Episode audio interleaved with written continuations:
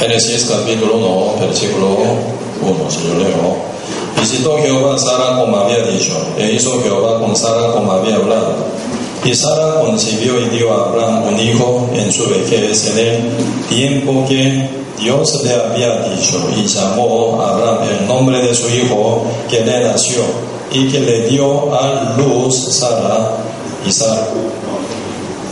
Y circuncidó a Abraham a su hijo Isaac de ocho días, como Dios le había mandado. Y era Abraham de cien años cuando nació Isaac, su hijo. Entonces dijo Sara, Dios me ha hecho reír, y cualquiera que lo oyere se reirá conmigo. Y añadió, ¿quién? Dijera Abraham que Sara habría de dar de mamar a sus hijos, pues le he dado un hijo en su vejez. Y creció el niño y fue destetado e hizo Abraham gran banquete el día que fue destetado Isaac. Y vio Sara que el hijo de Agar, la egipcia, el cual esta le había dado a luz a Abraham, se burlaba de su hijo Isaac. Por tanto, dijo a Abraham, echa a esta sierva y a su hijo, porque el hijo de esta sierva no ha de heredar con Isaac, mi hijo. Este dicho pareció grave en gran manera a Abraham a causa de su hijo. Entonces dijo Dios a Abraham, no te padezca, parezca grave a causa del muchacho y de su sierva. Y en todo lo que te dijere Sara, oye en su voz, porque Isaac te será llamada descendencia. Y también el hijo de la sierva rey, una nación, porque es tu descendiente. Entonces Abraham se levantó muy de mañana y tomó pan y un odre de agua y le lo dio a Agar, poniéndolo sobre su hombro y le entregó el muchacho y la despidió. Y ella salió y anduvo errante por el desierto de Berseba. Y le faltó el agua del odre y echó al muchacho debajo de un arbusto. Y se fue y se sentó enfrente a distancia de un tiro de árbol, porque decía, no veré cuando el muchacho muera. Y cuando ella se sentó enfrente el muchacho alzó su voz y lloró.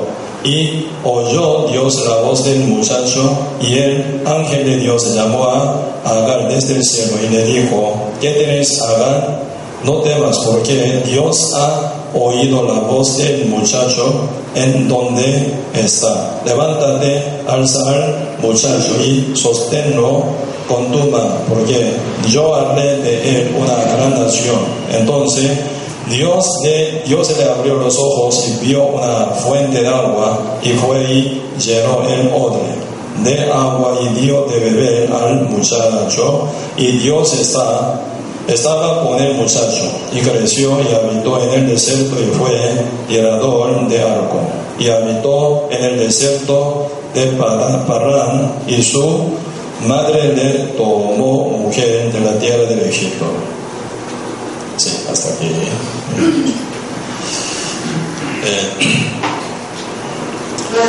Eh, el siguiente, ¿verdad? Eh, nuestra vida que llevamos aquí en la tierra, ¿cierto?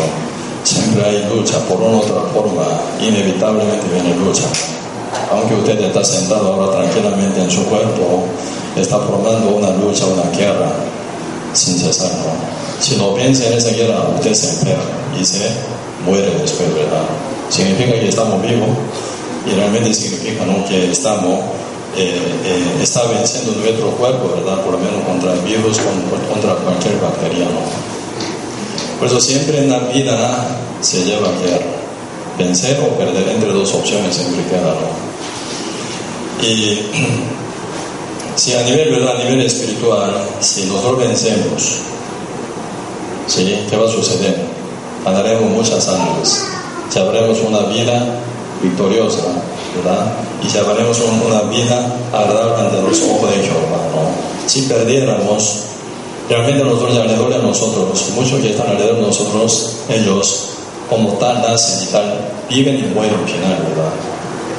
Y quedan nosotros y tendremos gran también tristeza y dolor también, ¿no? El Espíritu de Dios trabaja en nosotros siempre, ¿verdad? Él nunca puede faltar de obra para nuestra vida, siempre obra y trabaja. Pero siempre Dios trabaja por medio de nosotros. Nosotros en qué posición estamos, muy importante. Si Dios habla, nosotros obedecemos, conforme lo que Él dice, realmente Señor, y nos hace, ¿verdad?, vencer sobre todo. Pero Dios dice a nosotros, pero si uno no hace caso a lo que el Señor dice, según su propia manera camina al final y cae según el final, en cualquier trampa que el diablo puede poner también. Esa parte de Génesis capítulo 21 está hablando ¿verdad? sobre el triunfo de la fe de Abraham, ¿verdad? Aunque él había sido perdido. Pero Dios lo recupera y final, ¿verdad? Él vence, ¿no? Aunque se lleva tiempo, pero siempre lleva una vida final rectificada por Dios. Génesis capítulo 12 está hablando Abraham, de Abraham quien ya oyó la voz de Dios, obedeció, entró en la tierra de Canaán. Él con 75 años entró en la tierra de Canaán. Ahora aquí Abraham se encuentra con 100 años. Por 25 años pasan miles cosas en la vida de Abraham. Génesis capítulo 21 acá dice una cosa, visitó Jehová a Sara como había dicho, e hizo Jehová con Sara como había hablado. Y Sara concibió y dio a Abraham un hijo en su vejez, en el tiempo que Dios le había dicho. Y llamó Abraham el nombre de su hijo que le nació, que le dio a luz Sara, Isaac, dice, ¿no? Nació Isaac conforme a la palabra de Jehová. Pero antes de llegar a este punto, se ven miles de equivocaciones, miles de errores, miles, miles problemas. Pero es ahora final Abraham paga, ¿verdad? Por su incredulidad y por sus, también, como se llama? Desobediencia. Eso ya se va a hablar un poquito después, ¿no? Y antes de nacer Isaac, ¿quién nació primero? Aquí vamos a ver en Génesis, Génesis capítulo 17. 16 primero, ¿no? 16.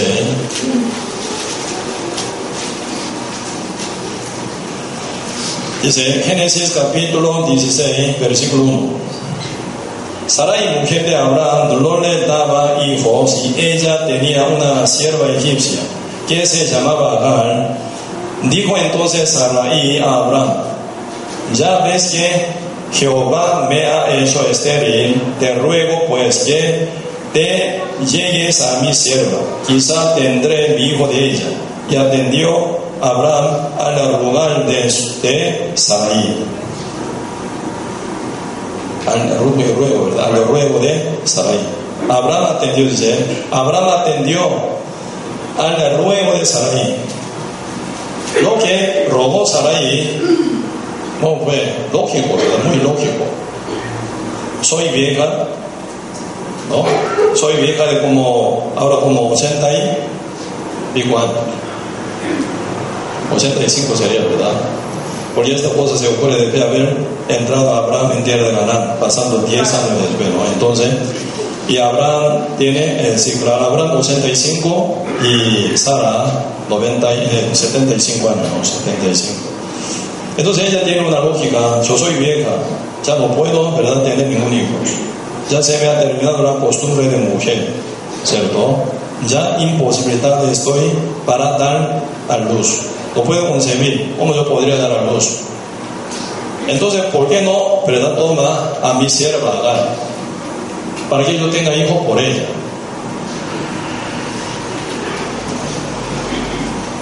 Un sacrificio muy grande, siendo una mujer, esposa de un hombre, ¿verdad? ¿Cómo puede tener otra mujer para que su, su marido que la tenga ella y tener hijo? Para tener, ¿verdad? Sara y tiene un sacrificio pero grandísimo. Ella, ¿verdad? Abandona de ser esposa de María. Aunque ella, ¿verdad? Sacrificó un montón y según lógica, como yo soy vieja, ya está terminada la como, ¿cómo se llama? Y costumbre de mujer, ya no puede tener hijo, jamás. Entonces usted tenga su sierva, mi sierva, ¿verdad? Y para que yo tenga hijo por ella. Lógica, pero contra la voluntad de Dios. ¿Qué es lo que Dios dice? ¿Qué es? Ya vamos a ver. ¿Cuándo se ve esta lógica, verdad? Que convence el corazón de Abraham y Sarai. Primero aquí Génesis capítulo 12 dice, Génesis capítulo 12 versículo 1. Pero Jehová había dicho a Abraham, vete de tu tierra y de tu parentela y de la casa de tu padre, a la tierra que te mostraré, y haré de ti una nación grande, y te bendeciré y engrandeceré tu nombre, y serás bendición. Bendeciré a los que te bendijeren y a los que te maldijeren, maldeciré, y serán benditas en ti todas las familias de, de la tierra. Dios prometió con Abraham, ¿verdad?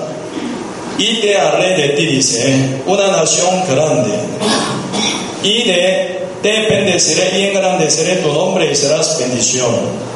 Dios prometió de qué? Dios hace con Abraham una nación grande. ¿Se va a cumplir o no? Si o sí se cumple, aunque sea imposible, Dios dice, Dios cumple. Aquí Génesis capítulo 15 eh, también, ¿verdad? Señor estaba hablando repetidamente para esforzar la fe que tiene Abraham Génesis capítulo 15, verso 1 dice, después de estas cosas vino la palabra de Jehová a Abraham en visión diciendo, no temas, Abraham, yo soy tu escudo y tu galardón será sobre manera grande. Y respondió Abraham, Señor Jehová, ¿qué me darás? Siendo así que anduvo sin hijo. Está con problemas sin hijo, aunque Dios promete mucho de heredar a él, pero no tiene hijo, dice, ¿no? ¿Qué me darás siendo así que ando sin hijo? Y el mayordomo de mi casa es ese Damaseno Eliezer.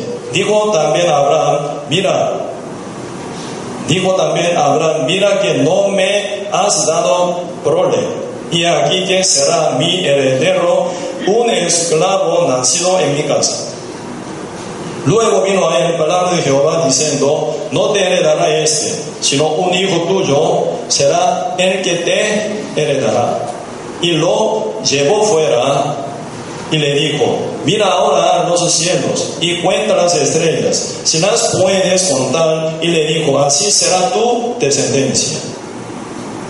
Jehová promete constantemente, habla constantemente con Abraham, yo te haré, ¿verdad?, gran nación y yo te daré también hijos, ¿verdad? ¿Cómo? ¿Cuánto? Si tú puedes contar las estrellas del cielo, así tú contarás tu descendencia. Dios promete de que iba a dar hijo. Dios promete con Abraham. Abraham tiene, debe tener hijo. ¿Con quién? Con su esposa. Por eso la gente está bien enfocada, ¿verdad? Siempre a ver la situación imposibilitada. No ve el poder absoluto que Dios tiene, ¿verdad? Por eso siempre la fe se debilita y finalmente uno absorbe alguna lógica que hace contra la voluntad de Dios, palabra de Dios. Hoy en día, ¿verdad? Y muchos que están hablando de la ciencia, por ejemplo. Hoy la gente acepta la ciencia, ciencia muy lógica, sea lógica de uno, ¿verdad? Pero los científicos mismos dicen, ¿verdad? Científicos también engañan mucho a la gente, dice. ¿eh? Los científicos verdaderos, o sea, ellos también engañan mucho a los hombres, a la humanidad, por medio de ciencia lógica, pero al final terminan engañando a la humanidad. Porque siempre, ¿verdad? La ciencia tiene límite. Ayer un poco, poco hablé en la reunión de jóvenes en este punto, ¿no? La ciencia tiene límite. Realmente de la palabra del Señor nace la ciencia. La palabra de Dios no nace de la ciencia. Así que la ciencia cabe en la palabra del Señor, pero la palabra del Señor no cabe en la ciencia nunca. Así que lo que el Señor dice en la palabra es mucho más amplio que la ciencia. ¿Cómo se forma, verdad, alguna ley de naturaleza o teorías? ¿Cómo se hace? El primer paso es observación, ¿no?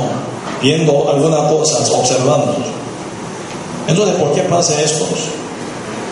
Entonces, uno ya prueba, ¿verdad? Ya examinaciones, ¿por qué pasa esto? De uno ya saca alguna y teoría, ¿no? Teoría. Entonces, y teoría y examinaciones, si se unen bien y se repite constantemente, ¿verdad? Ya pueden llegar a la conclusión y pueden tomar como la ley la ley y la teoría, ¿verdad? Según ciencia diferente, ¿no? La ley es la que es. La teoría es la que es posible.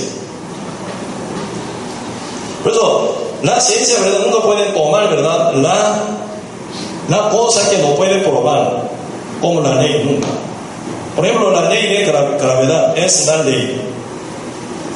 Pero la teoría, ¿verdad? Teoría de, ¿cómo se llama? Teoría, eh, ¿cómo dice? Teoría de Big Bang o teoría de relatividad, que hizo, ¿verdad? Un científico muy famoso llamado Einstein, ¿verdad?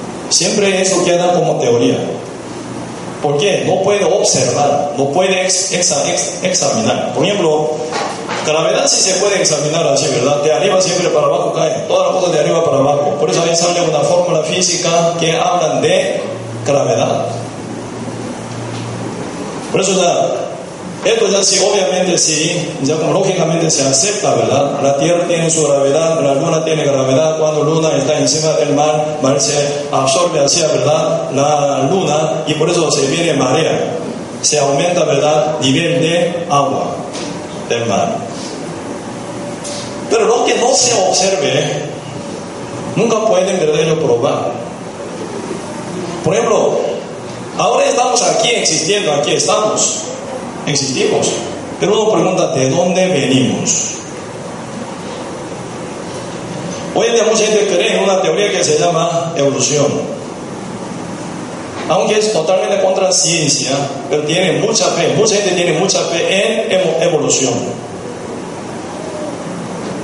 Hoy en día científicos ya están rechazando esa parte. En los Estados Unidos nos enseñan mucho. En Corea ya está quitada esta de evolución, ¿verdad? Enseñanza de eh, evolución en la escuela ni en colegio. Porque es ilógico. Contra la ciencia. Porque lógicamente nunca se explica esto. Científicamente no se explica nunca esto. Siempre queda como teoría, no queda probada, pero la gente tiene mucha fe en evolución. También la creación que está escrita en la Biblia científicamente está, ¿verdad?, como teoría. ¿Por qué teoría? No puede repetir. Eso sí, la verdad sí se puede probar día con día, ¿verdad? Pero ¿cómo puede probar la creación? Que hubo una vez. Eso teoría de creación. Teoría de ser. Pero la Biblia sí está hablando, ¿verdad? Dios está hablando, viene repetidamente, 3800 veces Dios está hablando, ¿qué va a pasar? Esto y esto, esto, esto, esto, esto. Dios dice, hablando futuro, que nadie puede aprobar esto, ¿no? Pero conforme todo lo que te escribe en la Biblia se cumple. Y un tiene de un punto de la palabra profética cae. Como tal está escrito en la Biblia, se mueve el mundo entero, el universo completo se mueve. Por lo menos nosotros podemos de que Dios existe, ¿verdad? Dios es verdadero. Dios con su capacidad habla futuro, pero se cumple como tal está, ¿verdad? En la palabra profética. La creación de Dios no cabe en la ciencia, porque nadie puede observar, nadie puede probar. Pero realmente existió, así se hizo en el universo. Por un Dios todopoderoso completo. Así que cualquier cantidad de personas hoy en día, ¿verdad?, se convence por cualquier lógica, también muy equivocada.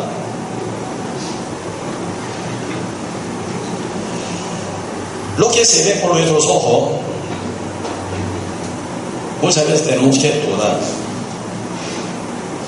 Según, según nuestra vista se ve, ¿verdad? Tenemos que dudar. Pero, mucho se ve por los ojos, ya creen. Por ejemplo, uno que viaja en el desierto, ¿verdad? Siempre se encuentra espejísimo. Con una forma de oasis, ¿verdad? Entonces aparece espejísimos. Se ve con su ojo. Ese es algo muy parecido a esto, ¿no? Ustedes cuando viajan en autopista, ¿verdad? Una autopista está bien recta. Siempre hay, ¿verdad? Horizonte, donde se encuentra el horizonte, ¿verdad? Sobre autopistas donde pegan con horizonte, siempre se encuentra, ¿verdad? Se ve como humedad. Se ve ahí, ah, está lloviendo, lloviendo, pero uno corre y corre y corre, nunca se encuentra lluvia. Se ve, pero no es realidad. Así se entiende, pero no es realidad. Es bellísimo, ¿verdad? Tiene una forma de oasis. Se ve por los ojos. Por eso muchos viajeros se van por ahí, ¿verdad? Pero si llegan ahí, se encuentran más allá. Otra vez llegan ahí, se encuentran más allá. Final uno, ¿verdad? Perdiendo su rumbo y se muere. Pero uno que es experto de cruzar el desierto nunca creen en lo que se ve por su ojo. Ellos, aunque no ven o así que están ahí, ¿verdad? Con fe caminan, por la fe caminan ellos. Apareciendo espejísimo tienta. Pero uno que es experto de cruzar, viajar en el desierto, nunca se mueve por lo que se ve, sino por lo que se encuentra allá, ¿verdad? Con fe, no ven, pero con fe viendo, ¿verdad? Camina.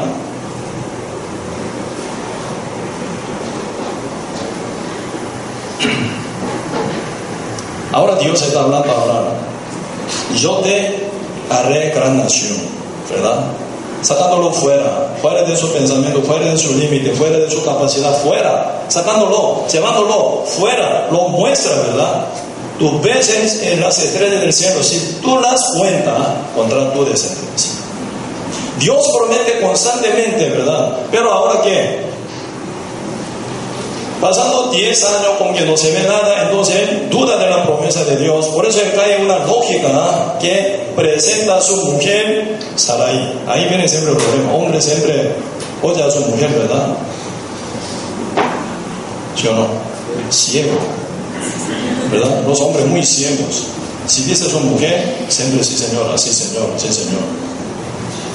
Muy obediente parece. Aquí, Génesis capítulo 16, ya Sara presenta una lógica, ¿verdad? Abraham ya está convencido por esa lógica, porque no tiene fe en la palabra del Señor, por lo que se palpa, por lo que se entiende, por lo que se ve. Abraham está convencido. Aunque Dios había dicho repetidamente de la promesa de que Dios le va a levantar grandemente, ¿verdad?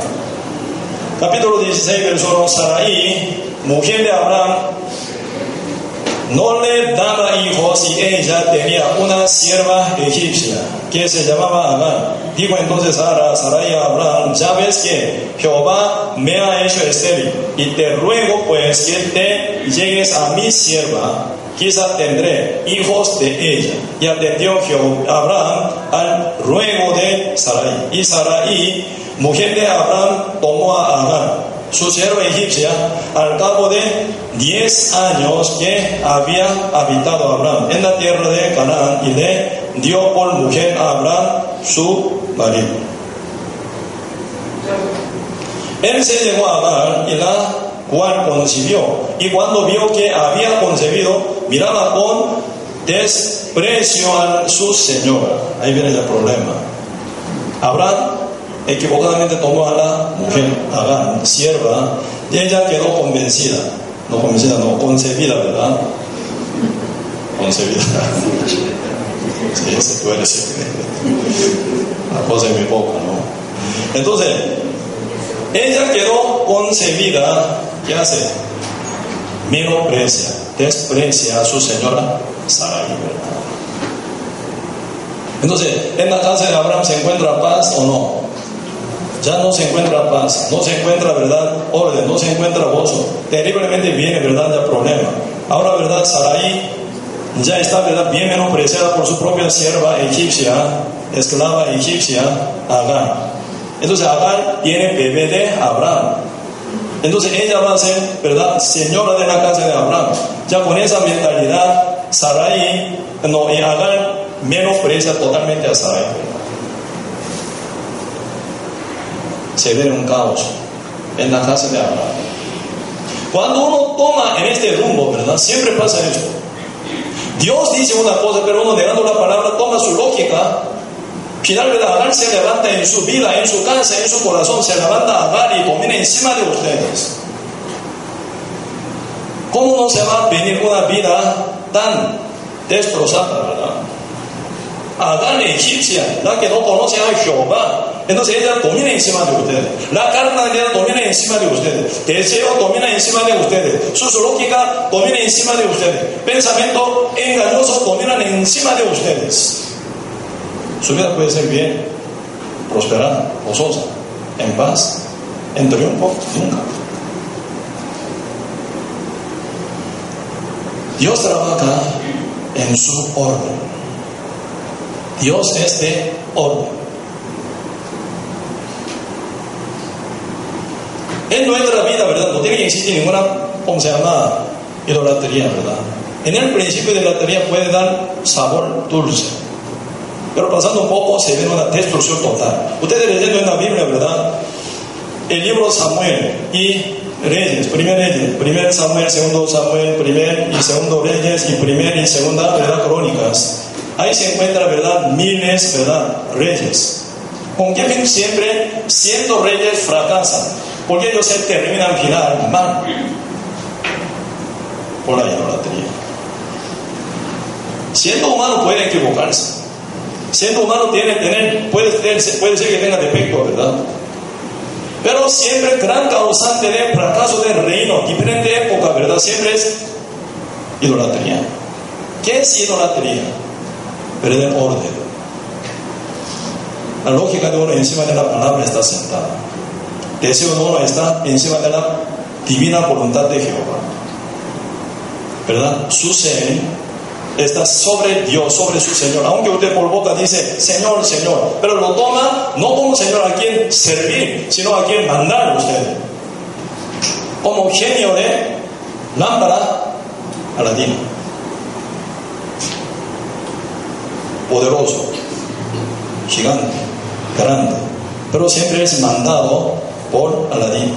¿Sí o no? Aladín manda al genio. Mucha gente toma a Dios como si fuera su Aladín, es su genio de Aladín, ¿verdad? Dios que haga esto, que mande esto, que dé esto a mí siempre, que tú sirve a mí. Está mal ordenado. Dios es el objeto a quien adorar y servir y obedecer nosotros. No es Dios quien debe sujetarse a nosotros, a nuestra voluntad, a nuestro deseo. No es así. ¿Por qué la casa de Abraham se ve ese caos? Abraham perdió el rumbo. Tomó consejo de su esposa Sara, que cayó en la incredulidad. Final tomó a Agar, mujer egipcia, para tener heredero por ella. Dios nunca trabaja con esa forma.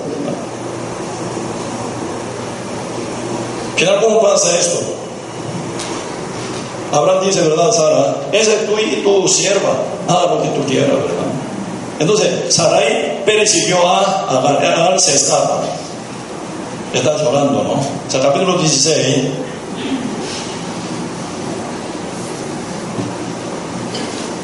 Verso 7.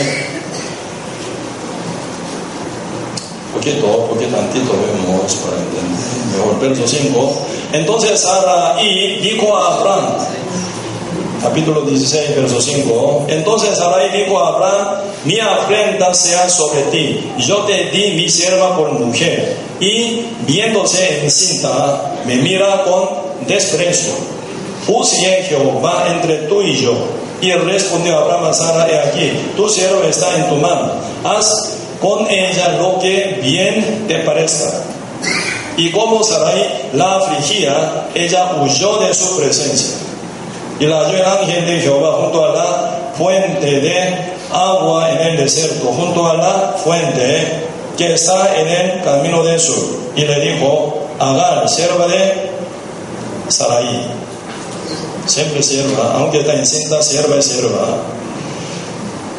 Y le dijo a Agar, Sierva de Sarai, ¿de dónde vienes tú y a dónde vas? Ella respondió, huyo delante de Sarai, mi señor. Y le dijo el ángel de Jehová, vuélvete a tu señora y ponte sumisa bajo su mano. Ahora se está ubicando ángel de Jehová, ¿verdad? Ese ángel no es diablo. Siempre usted cuando lee la Biblia, ángel, tiene que dudar. Ángel de Jehová, ángel de Dios. Amén. Ángel del Señor, ángel de Jehová, ángel de Dios, siempre, ángel enviado de Dios siempre detrás, ¿verdad? Siempre sigue de Dios, de Jehová, del Señor, siempre se dice. ¿eh?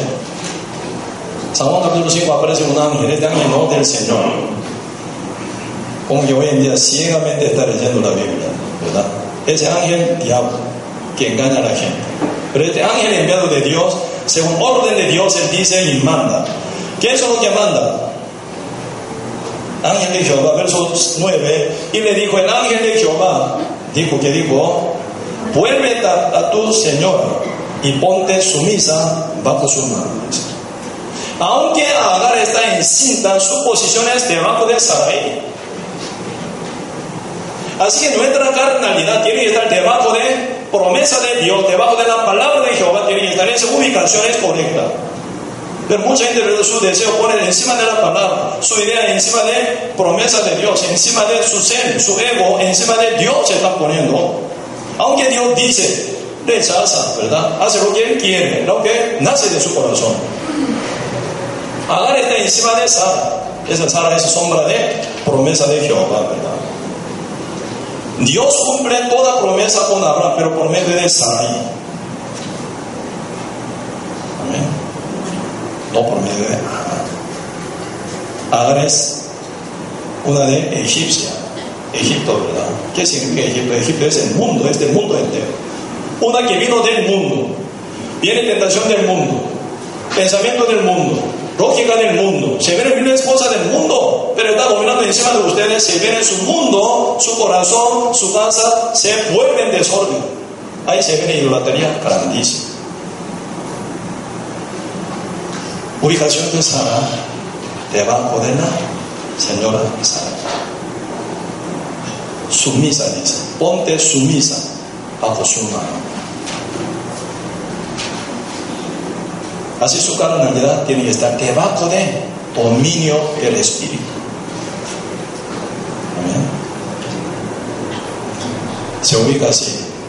Pero esa, ¿verdad? Continuación, ¿cómo se viene? Abraham aún no entiende fondo del corazón de Dios a nivel de Agar y a nivel de Ismael. Ismael final nace, ¿verdad? Capítulo 16 Verso 15. Y Agar dio a luz un hijo a Abraham y llamó a Abraham el nombre del hijo que le dio a Agar Ismael.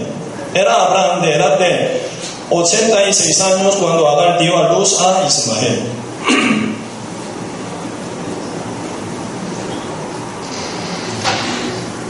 Abraham tiene un hijo llamado Ismael por medio de Agar, del Egipto.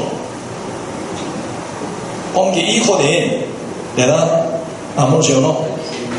Abraham ama a su hijo Ismael. ¿Sí? Porque es hijo de él. Pero Jehová también ama a Ismael. Dios también ama a Ismael. Jehová también planea, ¿verdad?, con Ismael para heredar toda su bendición celestial y terrenal.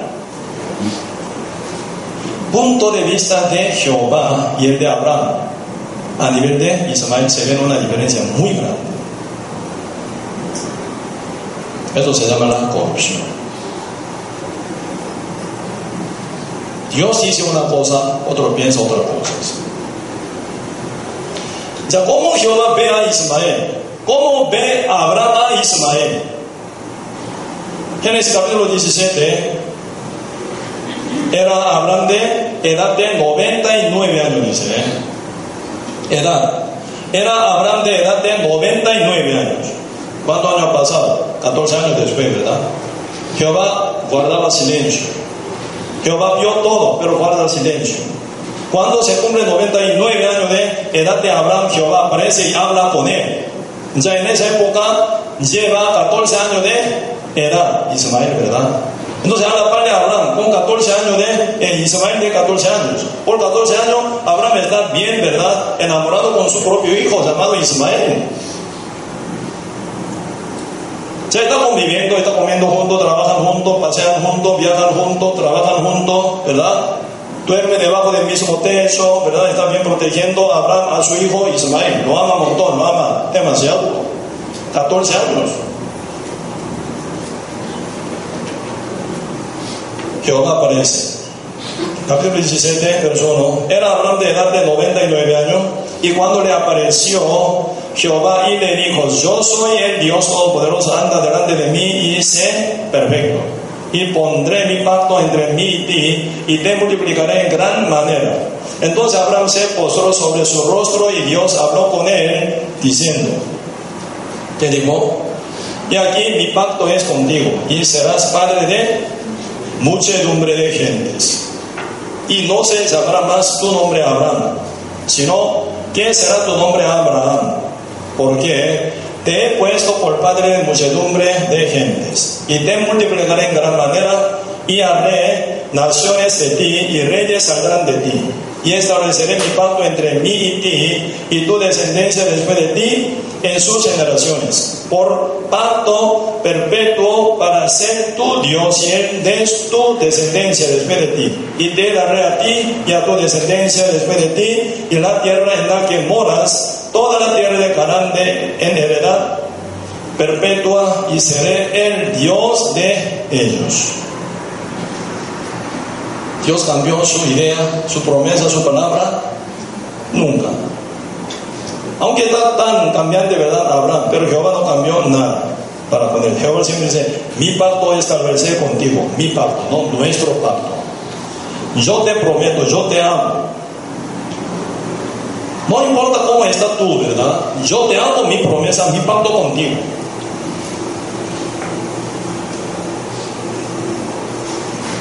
Pues ahora Jehová estableció su pacto con Abraham, cambiando su nombre a Abraham por Abraham. Abraham, ¿qué significa Abraham? Padre de muchedumbre. Abraham, ¿cuánto hijo tiene? Apenas con Agar, ¿verdad? Tiene Ismael. Pero Jehová dice, tú vas a ser padre de mucha gente.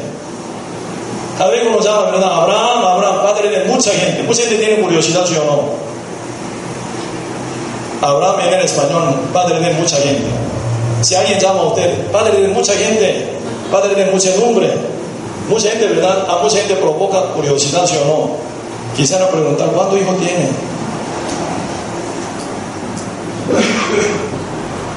Desde el principio hasta ahora, para siempre, Jehová no se cambia. Dios es, ¿verdad?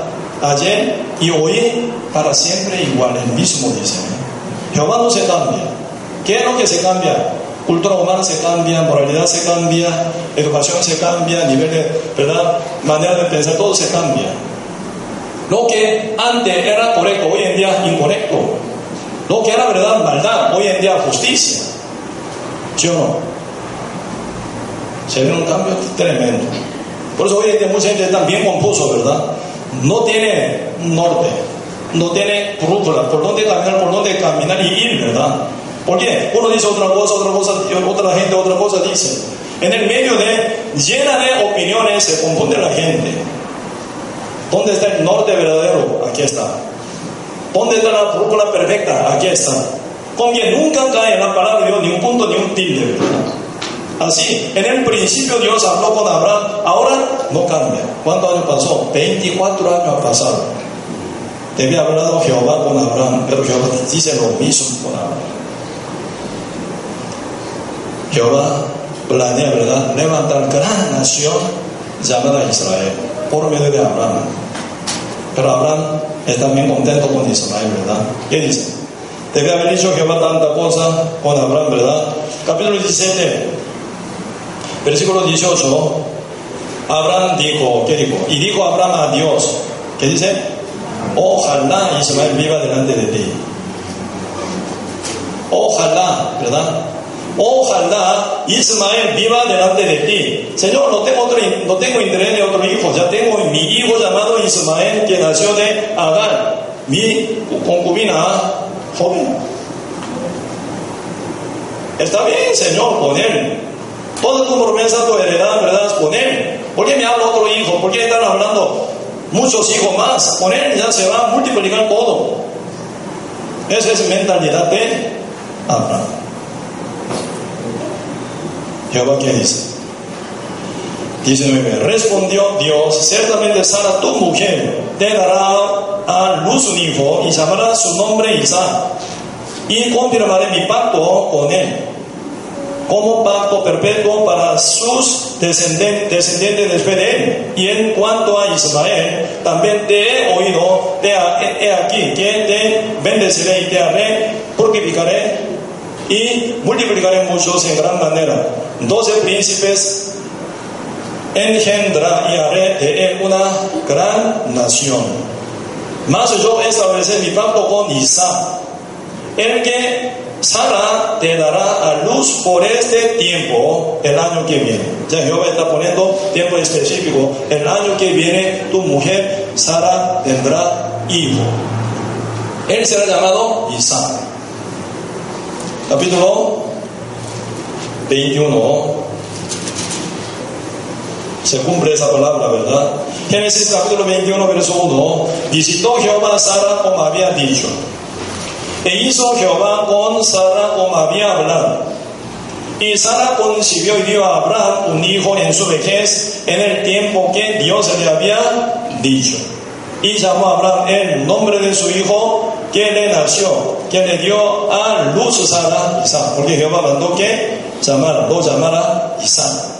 ¿Qué, es, ¿Qué significa Isaac? Risa. Risa, ¿cómo está? Risa, ¿dónde vas? Risa, ven a comer. Risa, vamos a pasear. Risa, a trabajar. Siempre risa. Toda la vida risa. ¿Por qué risa? Abraham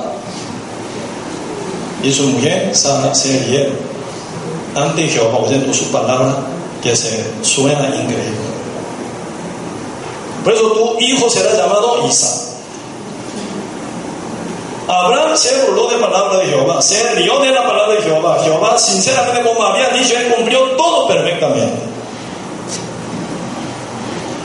Lamentablemente, Isaac nació de Sara como hijo verdadero de la promesa de Dios en un propacto de Jehová, ¿verdad?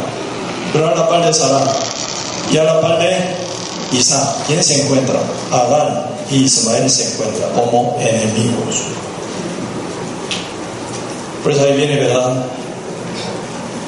Por ese error que tomó eh, Abraham, tiene que pagar su consecuencia.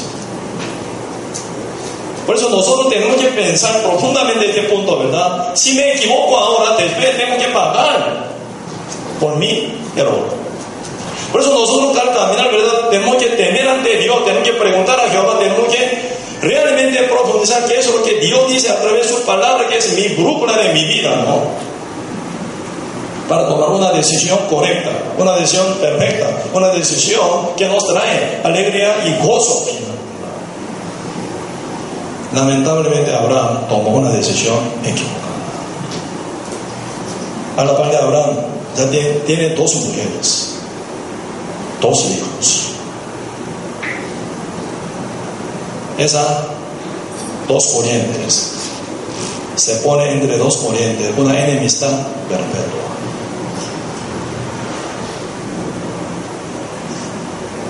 Vamos a ver un poquito aquí en Gálatas.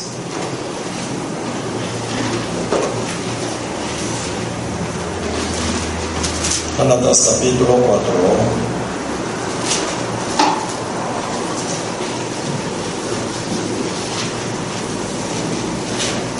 Gálatas capítulo 4, versículo 21. Gálatas capítulo 4, versículo 21. Decidme los que quieren, los que quieren estar bajo la ley. ¿No habéis oído la ley? Porque está escrito que Abraham tuvo dos hijos, uno de la esclava, el otro de la libre. Pero el de la esclava nació según la carne, más el de la libre por la promesa, lo cual es una alegoría, una palabra, ¿verdad? Pues estas mujeres son los dos pactos, el uno proviene del monte Sinaí, la ley, ¿verdad? El cual da hijos para esclavitud, este es Adán, porque Adán es el monte de Sinaí en Arabia. Pues por muchos siglos, ¿verdad? Humanos estaban bien equivocados pensando, ¿verdad? El monte Sinai se encuentra en la península Sinai, equivocado está. El monte Sinai en Arabia se encuentra, según la Biblia, que se escribieron hace dos mil años atrás, ¿verdad? El cual da hijos para esclavitud, este es Adán. 25, porque Adán es el monte de, monte Sinai en Arabia y corresponde a la Jerusalén actual. Pues esta, junto con sus hijos, está en esclavitud. Más la Jerusalén de arriba, del reino del Señor, ¿verdad? La cual es madre de todo, nosotros es libre, porque está escrito, regocíjate, o estéril, tú que no das a luz, prorrumpe en júbilo y clama. Y tú que no tienes dolores del parto, porque más son los hijos de la desolada que de la que tiene marido. Ahora, por ejemplo, uno que aquí hoy en día en el mundo se compara entre toda la gente entre dos opciones, entre dos pactos. Uno que está buscando la salvación por su propia obra, por la ley, según la carne. Otro que ya llega, ¿verdad? Estéril, ya no puedo hacer nada, no puedo producir nada. Soy muerto ante la ley. Como mujer adúltera, mujer samaritana, con cualquier persona que era imposibilitada, ¿verdad?, cumplir la ley. El que no obra, dice, sino cree en aquel que justifica limpio. Su fe le es contada por justicia. Pues uno no alcanza la obra de la ley, pero al final, encontrando esa promesa de gracia del Señor por fe, llegan a ser salvos. Por eso están hablando dos ponientes.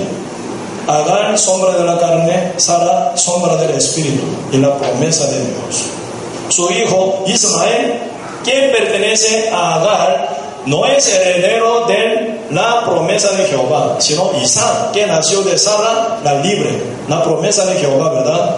Él es el que heredará reino del Señor, toda promesa de Dios. En casa de Abraham se encuentran dos pactos con dos corrientes total diferentes. Están puestas entre dos corrientes una enemistad terrible. La carne y el espíritu. Ya vamos a ver. Génesis capítulo 21, volvamos.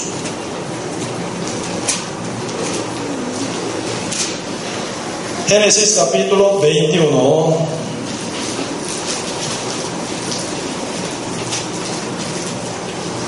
Versículo 8. Y creció el niño y fue destetado. E hizo Abraham grande banquete el día que fue destetado Isaac. Está creciendo Isaac 9. Y vio Sara que el hijo de Agar, la egipcia, el cual es, esta le había dado a luz a Abraham, se burlaba de su hijo Isaac. ¿Ya quién vio? Sara vio, ¿verdad? Vio Sara que el hijo de Agar, la egipcia, el cual esta, esta le había dado a luz a Abraham, se burlaba de su hijo Isaac. ¿Se van bien o mal? Se van mal, ¿verdad? Ismael, Isaac nunca se. Carne y espíritu nunca se unen. Así que la ley y la fe nunca suenan igual. Siempre enemistad se ponen entre ellos. Hoy en día, actualmente, ¿quiénes son descendencia de Ismael? Liga árabe. Liga árabe que está alrededor de Israel, ¿verdad? Israel actual, esos son descendientes de Isaac. Está rodeado por Liga árabe que son descendientes de Ismael. Ismael poderosamente se crece, ¿verdad? Ismael se casa con una egipcia, tiene 12 hijos. Aún Isaac era bebé, ¿verdad? Aunque era Isaac bebé todavía, ¿verdad? Ismael se casa con una mujer egipcia, tiene 12 hijos. Ahí se forma un poderosa, ¿verdad? Y un poder grande en la tierra, ¿verdad? Por eso Liga Árabe, grandísimo número tiene ahora, siendo descendiente de Ismael. Hasta ahora, según la historia, son enemigos. ¿Sí o no? hasta descendientes de mi también. Ellos están, ¿verdad? Y es todo el día están como, están como entrenándose. Para matar a Israel, para matar a judíos. Siempre están, como están entrenándose en esto. Son enemistad, enemigo total, se puso una enemistad perpetua. Ahora, ¿verdad? En la casa de Abraham se encuentran enemigos. Por su incredulidad se formó una, ¿verdad? Linaje de enemigo. Eso se compararía entre nosotros, en nosotros, espíritu y la carne también. En una casa llamada yo, está en mí dos mundos, dos corrientes, dos verdad, naciones, diferentes características totales. Por eso se viene ese conflicto aquí, Génesis capítulo 21, verso 8.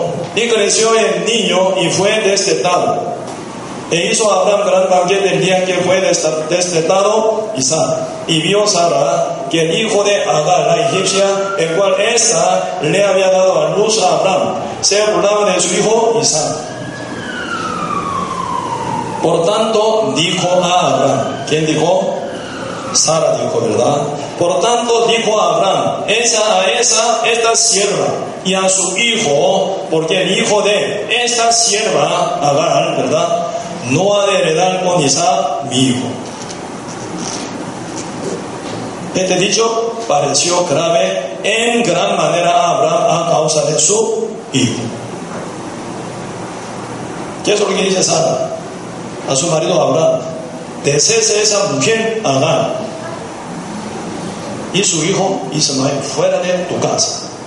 Eso es lo que manda Sara. ¿Cómo suena? ¿Suena agradable para Abraham? No, ¿verdad?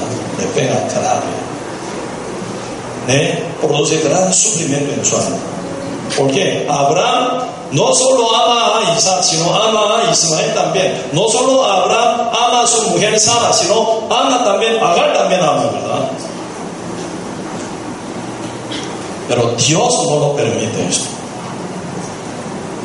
Amando a Dios, amando al mundo. Amando al, Señor y amando su carnalidad, su deseo, su vida pecaminosa también. Ahí no suena. Siguiendo el paso del Señor y siguiendo el paso del diablo. No suena nunca. Por la incredulidad de Abraham se promesa linaje de Adán nace Ismael, ¿verdad? Aunque se suena hijo de Abraham, pero Jehová lo rechaza. Pero Abraham lo ama, se choca.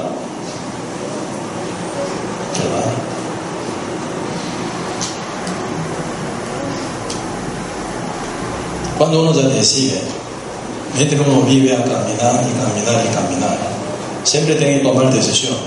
Nuestra vida cotidiana es momento de decisión, ¿sí o no?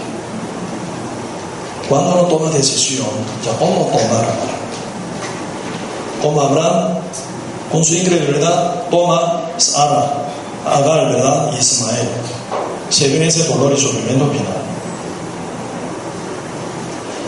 Final ahora, ¿verdad? Sara, viendo que no se suenan juntos, Isaac, Ismael, siempre se pelean, se brunan, ¿verdad?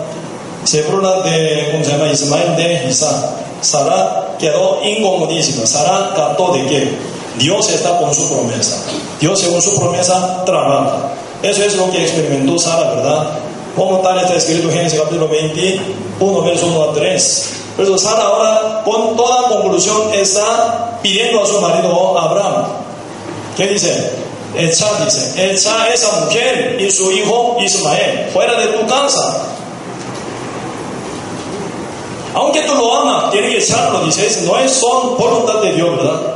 No son, ellos no, fueron, no fueron formados según voluntad de Jehová, sino tu decisión equivocada, deséchelo.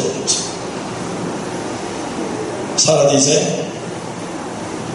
desde Jehová dice también lo mismo. Capítulo 21, versículo 12 también. Entonces dijo Dios a Abraham, no te parezca grave a causa del muchacho y de tu siervo.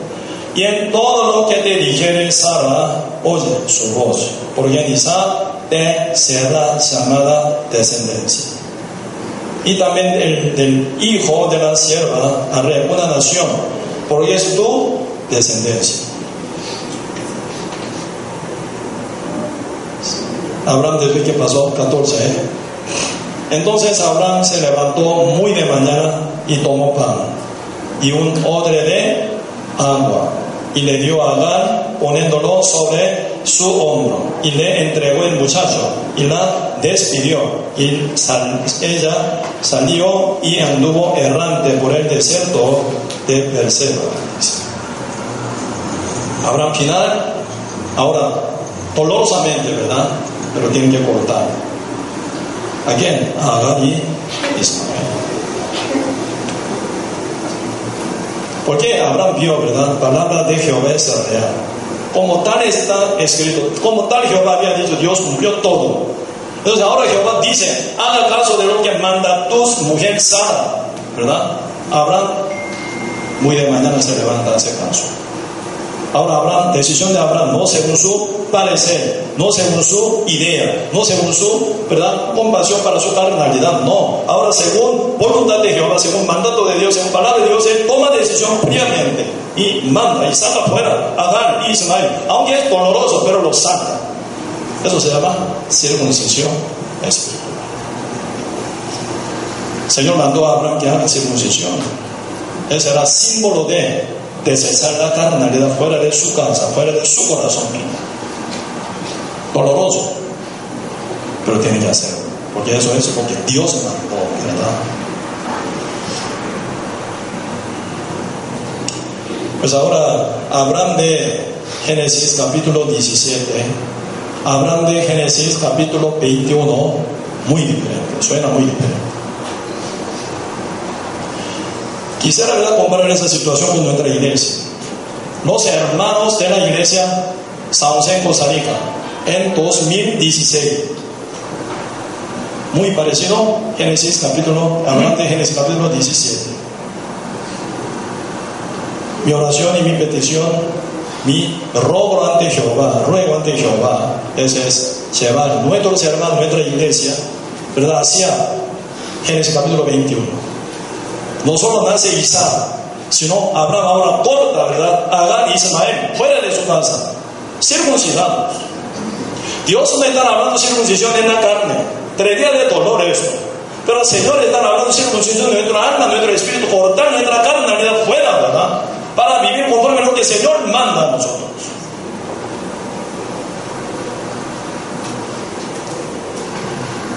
Cuando estaba allá en Corea, yo estaba ya con, eh, un grupo de hermanos, ¿verdad? Y a la iglesia en, la cual eh, estuve yo, a la, iglesia en la cual yo estuve eh, un año pico, creo, un año y un mes por ahí. ¿No? De ya, ya, ya vine acá en Costa ¿no? Estaba con un grupo de hermanos, nivel muy pobre económicamente como estaba con 130, 140 hermanos, ¿verdad? En esa zona donde yo estuve ya compartiendo. Muy pobres. Una casa, ¿verdad? Con apenas una casa, no hay casa, un cuarto, más bien como 6 por 6. Es una casa donde viven una hermanas. Mucha gente dice Corea, uh, rico, muy, un país muy rico. Equivocado. Hay de todo. Aquí en Costa Rica también hay un hipermillonario, ¿sí o no? Un día yo vi como un, de los castillos aquí en Costa Rica, ¿verdad? Ahí, ¿quién vive? Amigo de príncipe de español, dicen, ¿no? Una casa como cuánta manzana. Aquí, cerca de mi casa, se encuentra una casa gigantesca. Hay de todo. En Corea hay de rico, hay de pobre, pero muy pobre se encuentra. Cuando caminaba con, con 130, 140 hermanos, que estaba congregando a la iglesia, ¿verdad? Muy pobre. Vive muy humildemente así. Por lo menos la iglesia que está en Corea está creciendo bastante. Ellos toman vacaciones. ¿Cuándo? Fin de año para, para ir a la playa, para ir al como paseo. Ellos toman vacaciones para visitar su familia, a predicar. Cuando se forma seminario bíblico, ellos sacan vacaciones para dedicarse, ¿verdad?, en el seminario invitando gente. Siempre la predica, ¿verdad?, que se predica, siempre casi muy parecido, no hay mucho cambio. Pero el propósito del seminario no es aprender o no para alimentarse, ¿verdad?, sino para invitar nueva gente a salvarla. Sacan vacaciones, invita gente, sus vecinos, sus amigos, su gente, ¿verdad?, a la par se sientan ellos. Él oye, como mil veces oye esa misma prédica. Pero para salvar esa alma que están a la par, están sentaditos juntos, comprando la café y dando alguna vez, cuando viene el sueño, entonces dando con conquiste. Cuando ellos no tienen paz, entonces mueven en, ¿verdad? ¿Cómo se llama? En, y en, en taxi también algunos. Echan todo corazón para salvar a un alma más, que vale más que el universo más bien, ¿verdad? Sacan vacaciones para predicar, sacan vacaciones para participar en el seminario, sacan vacaciones para vivir a Cristo, para Cristo, para salvar a una alma más. Para, para esto sacan vacaciones ellos. Entre, entre otro día, trabajan duro, trabajan. La vida está más dedicada a la iglesia, al evangelio, al Señor. Pero nuestra iglesia actual aquí en San José no es. Nivel de fe, como Abraham de Génesis 17. Oye la palabra, se tuerce la palabra.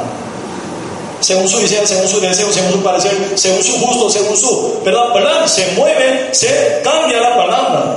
¿Dónde podemos ver poder, manifestación de Dios en esa forma? Realmente estamos en campo de batalla. Tenemos que sufrir por un alma. Tenemos que llorar por un alma. No para ganar más dinero, ¿verdad? Gastando nuestro dinero para salvar a un alma más. Tenemos que perder nuestro dinero, tenemos que perder nuestro tiempo, tenemos que perder nuestra lágrima también para salvar a un alma más. Sujeto a un cierto justo, sujeto a la Agar, a la Ismael, ¿verdad?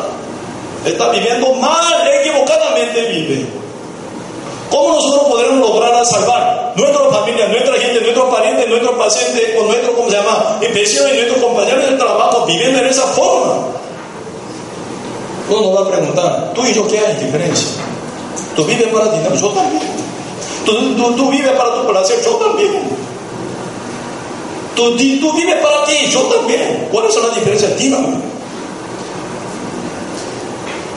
Teóricamente va a decir, Cristo murió en la cruz por tu pecado. Mentira. Si uno llegara a conocer verdaderamente la muerte de Jesucristo, uno sufriría la par de Cristo, lloraría la par de Cristo, la cruz de Cristo, lloraría y sufriría también. Si uno entiende ese poder de la crucificación del Señor que cayó a mí y a nosotros, tenemos que vivir como Él, circuncidado. Uno dice, yo soy santo, yo soy Cristo, yo soy, yo soy cristiano, yo soy renacido. Pregunto, ¿de qué fue santo? Uno viviendo metido en pecados. Uno vive metido en pecado, ¿de qué fue salvo? Teóricamente, no hay sellamiento del Espíritu Santo, no hay realidad en uno, ¿verdad? Uno por boca dice, yo soy salvo. Pregunto, ¿de qué fue salvo? ¿De qué? Aún está incredulidad, con incredulidad, no creen lo que dice. Aunque el Señor con toda sangre habla, ¿verdad? Pero no, toma la palabra como una broma. ¿Cómo va a parar después esto? Cristo ha hablado por tres años, tres años y medio hasta ser crucificado. pueblo de Israel no oía atentamente. Final Cristo, ¿verdad? Azotado, pegados. Por la rebelión del pueblo de Israel, Cristo lleva al monte Calvario para morir. Llegan a Él, siguen verdad a Él. Muchas mujeres de Jerusalén llorando, llorando por ver que está pasando gran pena. Eso que dijo. Mujeres de Jerusalén, hijas de Jerusalén, no lloréis por mí, sino para vosotras y para vuestros hijos. No lloréis por mí. Yo muero en un día, me resucito, voy a llegar a la gloria de mi Padre. Por mi obediencia llegó, salvando al mundo entero. Pero vosotros de qué pagaréis? ¿Qué? La consecuencia. Por 12 mil años judíos sufren. A un pueblo de Israel no vuelve a Cristo y mueren ellos a dónde van. Por su incredulidad al fuego eterno. Hay tercera opción. Uno no cree en Cristo. No pertenezco al diablo tampoco. Yo no soy de Dios, ni del diablo. ¿Ustedes pueden hacer tercera opción? No. Sin Dios está hundido en el mundo pecador. En el diablo está sumergido total. ¿En qué práctica todo el pueblo israelí hoy en día? No creyendo en Cristo. Ellos son ocultistas, satanistas. Sobre el techo, sobre el techo de verdad, edificio de corte supremo en Jerusalén, se encuentran pirámides. Ellos practican ocultismo, misterismo, satanismo. Como que no pertenecen al Espíritu Santo, no son de renacido, son del diablo aunque tienen riqueza, inmensa riqueza tienen, pero diablo comienza encima de ellos, con toda su riqueza que hacen, hacen contra la voluntad de Dios.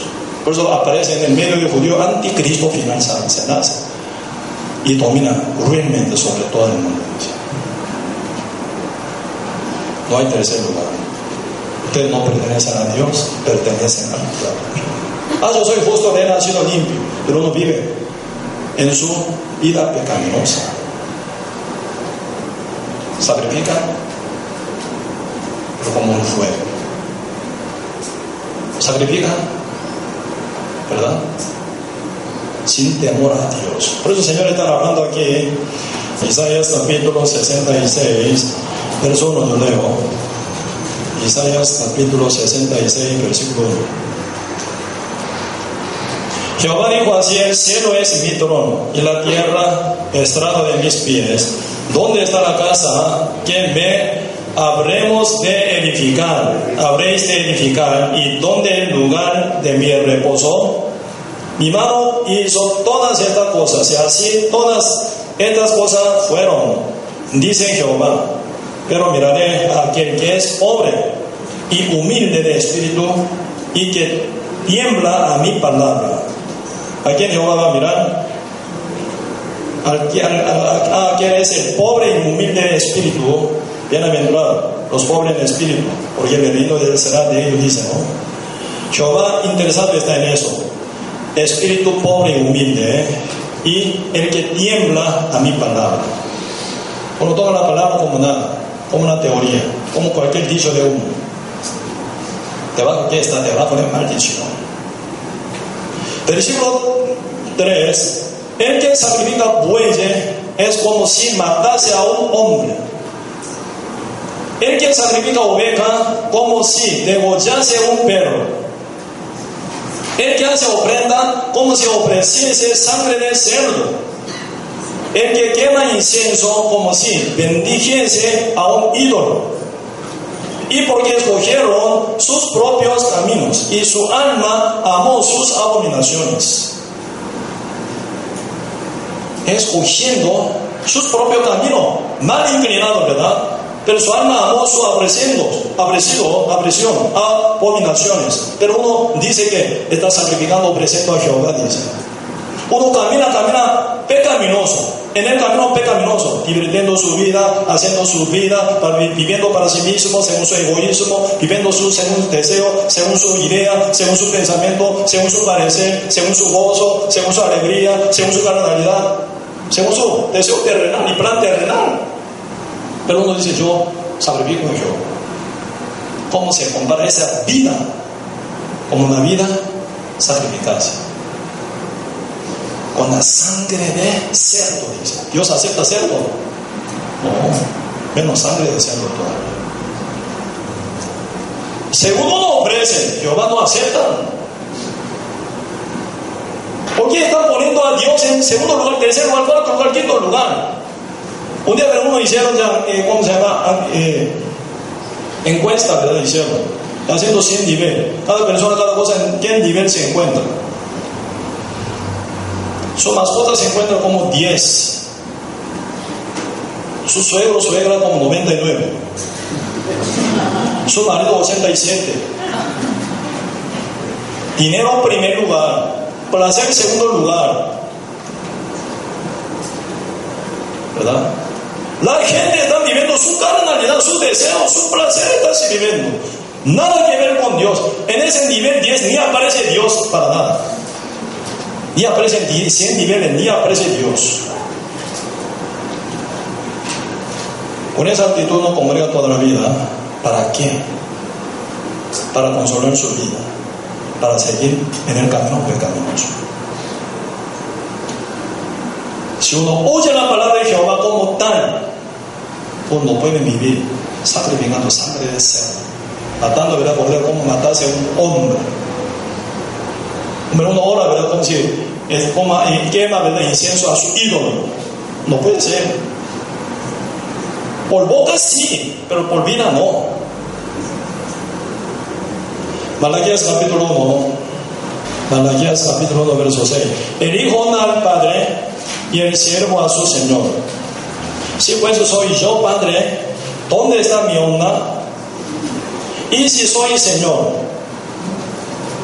¿Dónde está mi temor? Dice Jehová de los ejércitos a vosotros, oh sacerdotes, que menospreciáis mi nombre y decís, ¿en qué hemos menospreciado tu nombre? 7. En qué ofrecéis sobre mi altar pan inmundo. Y dijisteis, ¿en qué te hemos deshonrado? ¿En qué pensáis que la mesa de Jehová es despreciable? Y cuando ofrecéis el animal ciego para el sacrificio, uno es malo. Asimismo, cuando ofrecéis el ojo, el, cojo o el enfermo, no es malo pensarlo, pues a tú, príncipe.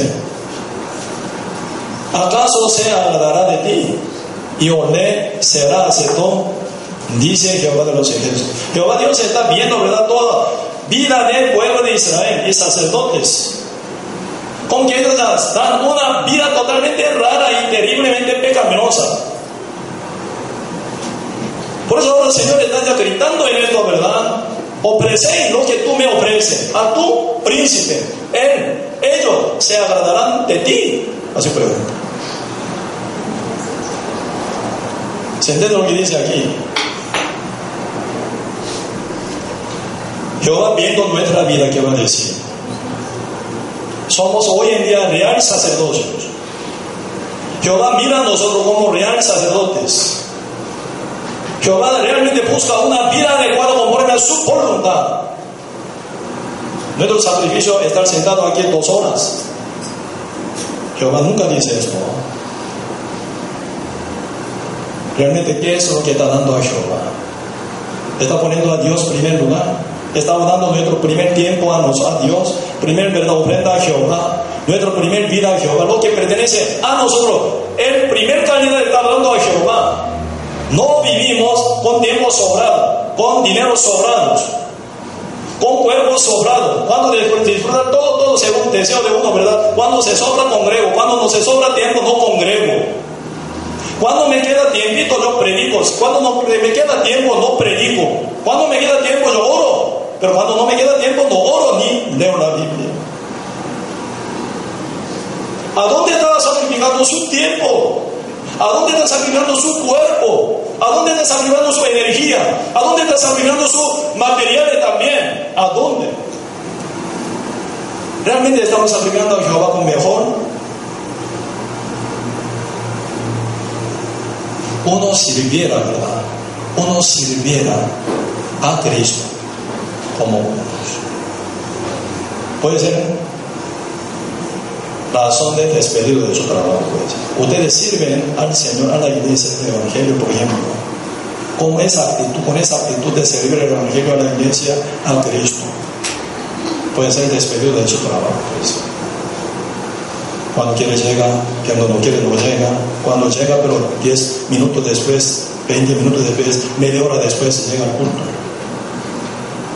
Con esa mentalidad trabaja en su empresa. Su jefe que va a decir. Ah, bienvenido su empresa, haga lo que quiera usted. Así va a decir. Mañana ya no venga más. Quédese en su cama más tiempo.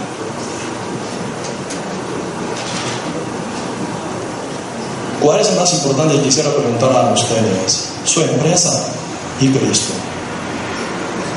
Su trabajo y palabra de Jehová. ¿Qué es más importante, su placer o un alma? Su paseo y salvar su familia o su vecino. ¿Cuál es el más importante? Aunque no se salve su familia, no importa, yo voy a ir al paseo, yo saco tiempo para pasear a todos lados.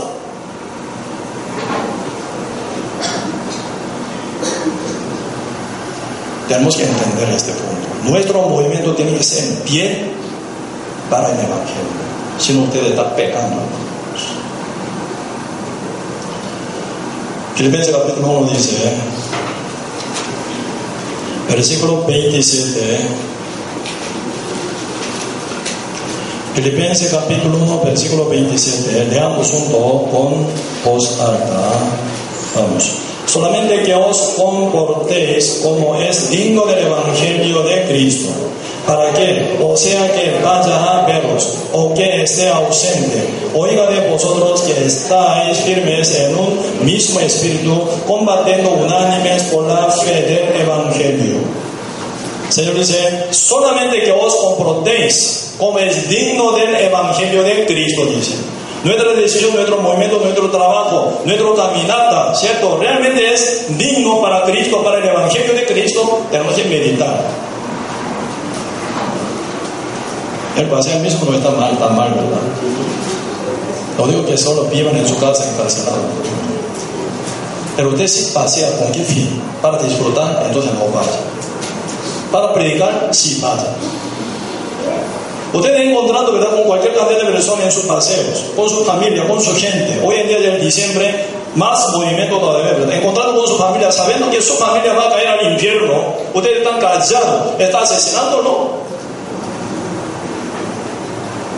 encuentra con gente, ¿por cómo no puede evangelizar? ¿Cómo no sufre por esa alma? ¿Cómo que hoy en día está bien dominado por el egoísmo? ¿Cómo que todo el mundo vive para sí? Hasta cristianos viven para sí. No importa tu vaya al infierno, yo estoy bien, estoy bien.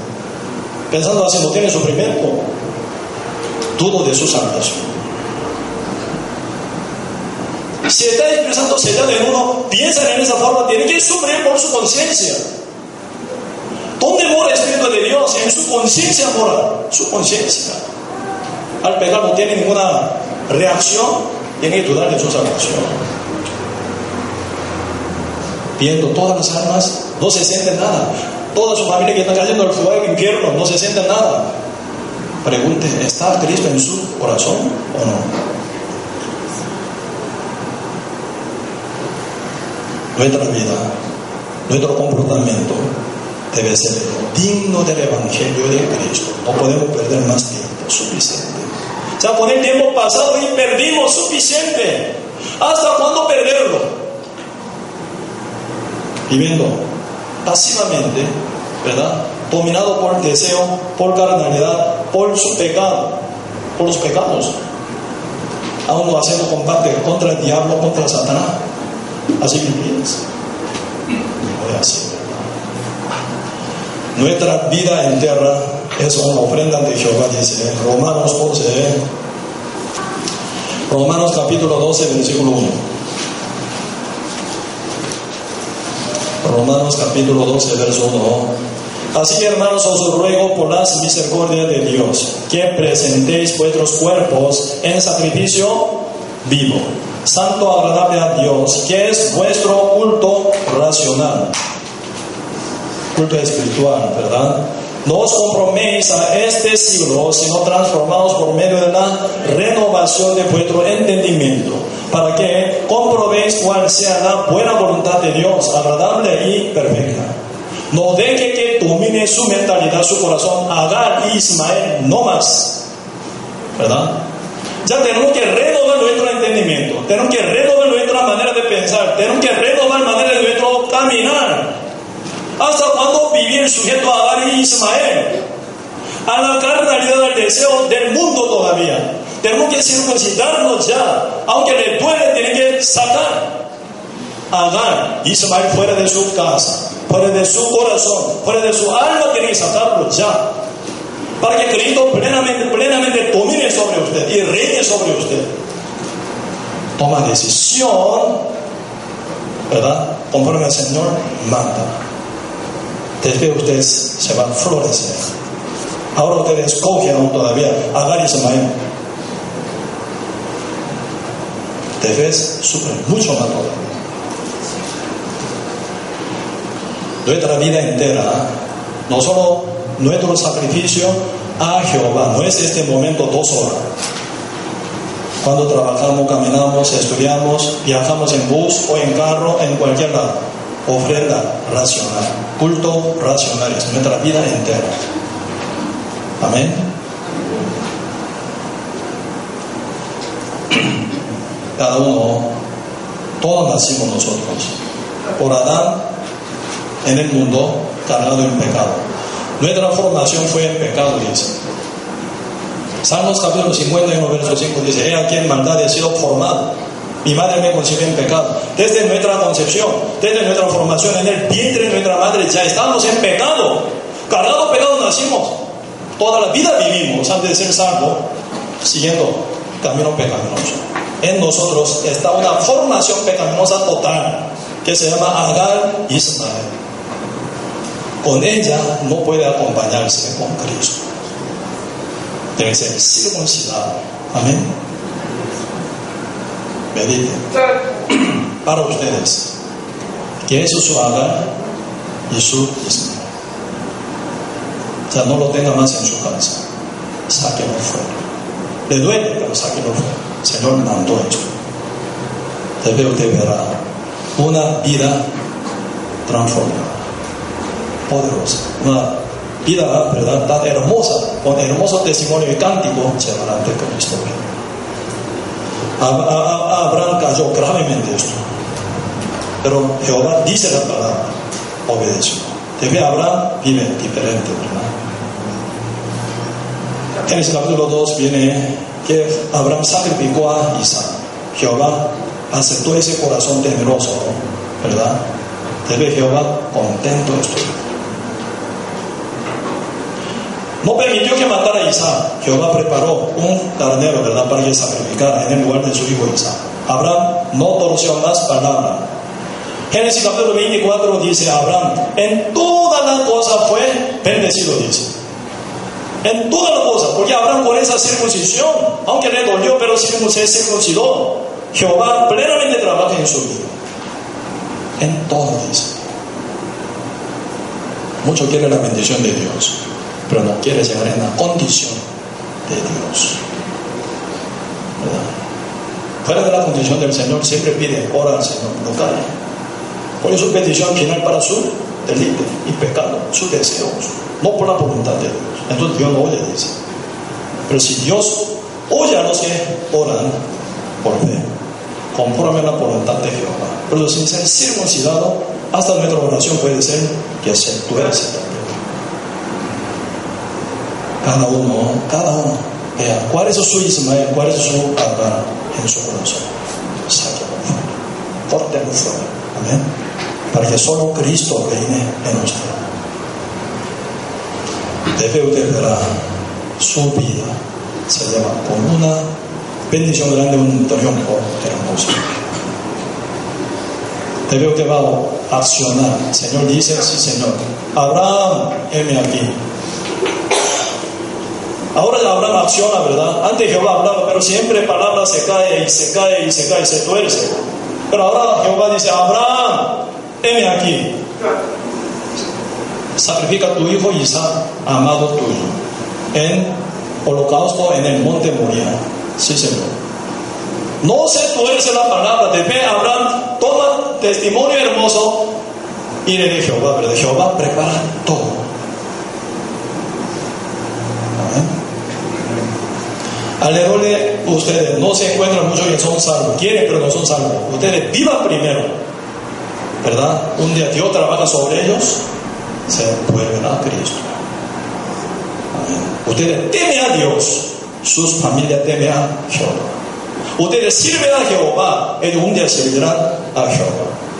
Ustedes menosprecian a Dios, ellos menosprecian a Dios. Cuando visitan a su casa alguien, ¿verdad? Viniendo de lejos, ¿A usted quiere ir conmigo a la iglesia? Vamos. Ah, yo no quiero ir a la iglesia. Entonces quédense aquí. Yo voy, después vuelvo. Por su gente no deje de culto. ¿Me explico? Ustedes están preparados para ir al, culto, pero su alguna gente, familia, pariente llega. Ah, ¿cómo está? ¿Todo bien? ¿Todo bien? Entonces abrazan todo, ¿verdad? Entonces ellos, ¿qué dicen? ¿A dónde van? A la iglesia. Ah, nosotros llegamos de lejos, ¿a dónde vamos? Quédense aquí. Sí, Señor, se queda. Toda su pariente nunca va a ser salvo por medio de usted. Porque ellos menosprecian a, Dios a quien ustedes sirven. Como pueden menospreciar. Pero usted dice, esperen aquí. Si usted quiere ir conmigo, vamos. Si no, esperen aquí.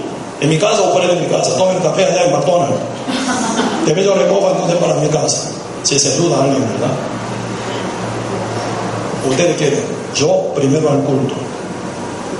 Después yo recojo, yo vamos, oh, esperan en mi casa. Ellos pueden burlarse de eso a usted, pero después ellos temen a usted.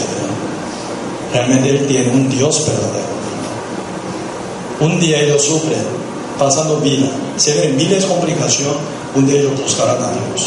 A ustedes por medio, a Dios por medio de ustedes. Por eso eso era una gran inquietud de mí, ¿verdad? Cuando estuve allá en Corea en militar, cuando a un joven, teniendo yo 22 años, entré en militar en Corea. Algunos dicen, ah, por ser militar, por ser soldado militar, muy duro, no es así. Todo tiene que entrar ahí, ¿verdad? Por dos años. Por un año sufrí, por una persecución tremenda.